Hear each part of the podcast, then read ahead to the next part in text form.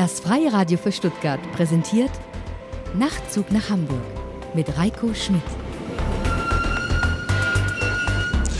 Und da sind wir wieder. Hier ist der Nachtzug nach Hamburg, der Podcast von Reiko Schmidt, die 1830. Ausgabe. Ich freue mich ganz sehr, dass ihr wieder mit dabei seid.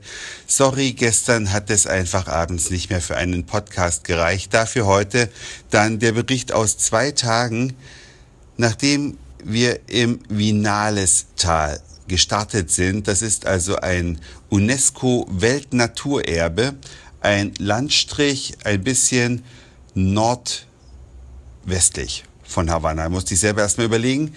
Ungefähr 150 Kilometer Richtung Westen, nicht nordwestlich, sondern westlich von Havanna. Die Insel macht ja so einen leichten Bogen nach unten.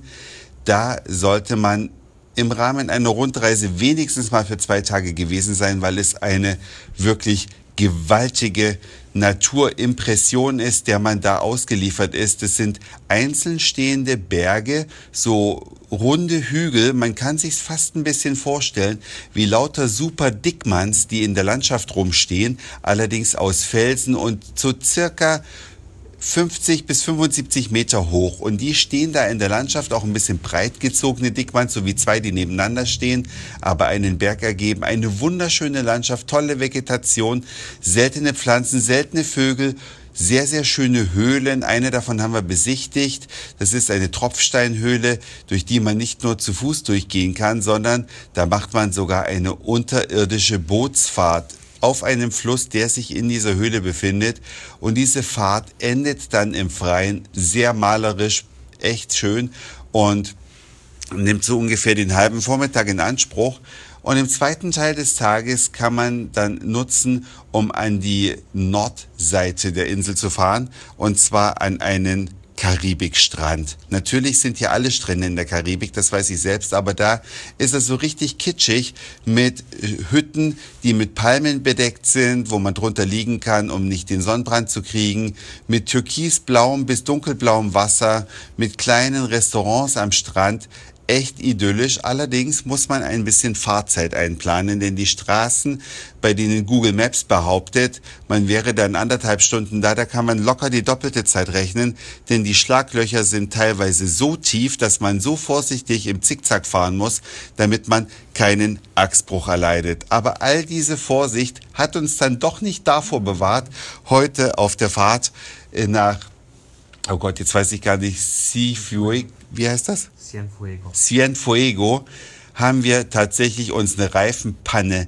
eingefangen und mussten dann in sengender Hitze den, das Rad komplett wechseln. Haben wir aber doch hingekriegt, hatten die Situation noch nie zuvor, aber so schwer ist es dann letzten Endes auch nicht. Man ist erstmal nur geschockt, dass einem der Reifen kaputt gegangen ist, aber dann alles zusammen äh, lässt sich dann doch so ein Rad ganz easy wechseln, auch ohne sophisticated Werkzeug, sondern einfach mit simpelsten Tools haben wir das hingekriegt. Ja, und dann haben wir uns hier einen schönen Abend gemacht. Und zwar ist das hier ein Badeort. Ein Badeort, der sagen wir mal, seine Anfänge sicherlich in der Kolonialzeit hatte. Davon äh, zeugen doch zwei Hotels, die hier noch stehen. Dann gibt es so die sozialistische Kuba-Zeit, aber im Sozialismus, und insofern war das heute auch eine Reise in die Vergangenheit für mich, gab es auch immer die sogenannten Interhotels.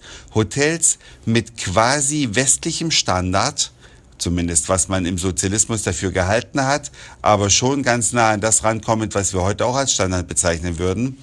Und diese Hotels durften zu DDR-Zeiten, jedenfalls in der DDR von DDR-Bürgern, nicht betreten werden, wie das hier auf Kuba war. Das kann ich euch zwar nicht sagen, aber dieses Hotel atmet noch den Charme dieser Interhotelzeit. Obwohl es inzwischen modernisiert ist, deutet schon die Lobby des Hotels darauf hin, dass hier in der Vergangenheit auch die sozialistischen Größen abgestiegen sind. Es grinst einem ein Bild von Erich Honecker entgegen. Einer der Gäste, der neben Che Guevara, Raúl Castro und vielen anderen aus Film und Fernsehen, Josephine Baker fällt mir gerade noch ein und noch einige andere, die hier schon in diesem Badeort gewesen sind. Und da ahnt man, dass es doch noch so ein bisschen sozialistisch hier zugeht. Auf jeden Fall ein toller Badeort, wunderbares Badewetter. Wir waren zwar da nur im Pool, weil uns der Strand so ein bisschen steinig erschien, aber hier rundherum gibt es auch tolle Strände, wo man einfach nochmal ins Wasser springen kann. Man merkt übrigens gar nicht so richtig,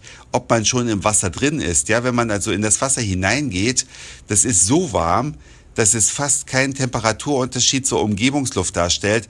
Also wirklich Karibik, wie man sich das wünscht. Es ist zwar nicht wie in der Bacardi-Werbung, dafür manchmal so ein bisschen wie in der Havana Club-Werbung. Und der Havana Club, der Rum, von dem ich euch schon berichtet habe, den gibt es ja in verschiedenen Altersstufen.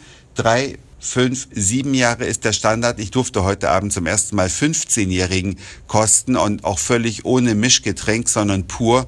Und ich bin kein großer äh, Rumtrinker, kann ich nicht von mir behaupten. Ich trinke eigentlich lieber Gin Tonic, aber der hat wirklich was. Solltet ihr also mal in einer Bar sein, wo es den gibt, probiert ihn einfach mal.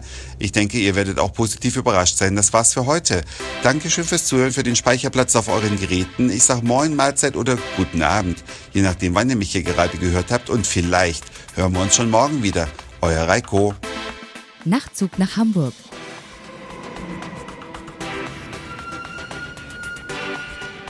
Alle Folgen als Podcast und mehr auf nachtzugnachhamburg.de.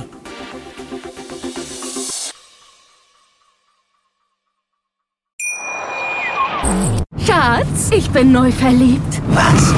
Da drüben. Das ist er. Aber das ist ein Auto. Ja, eben. Mit ihm habe ich alles richtig gemacht. Wunschauto einfach kaufen, verkaufen oder leasen. Bei Autoscout24. Alles richtig gemacht.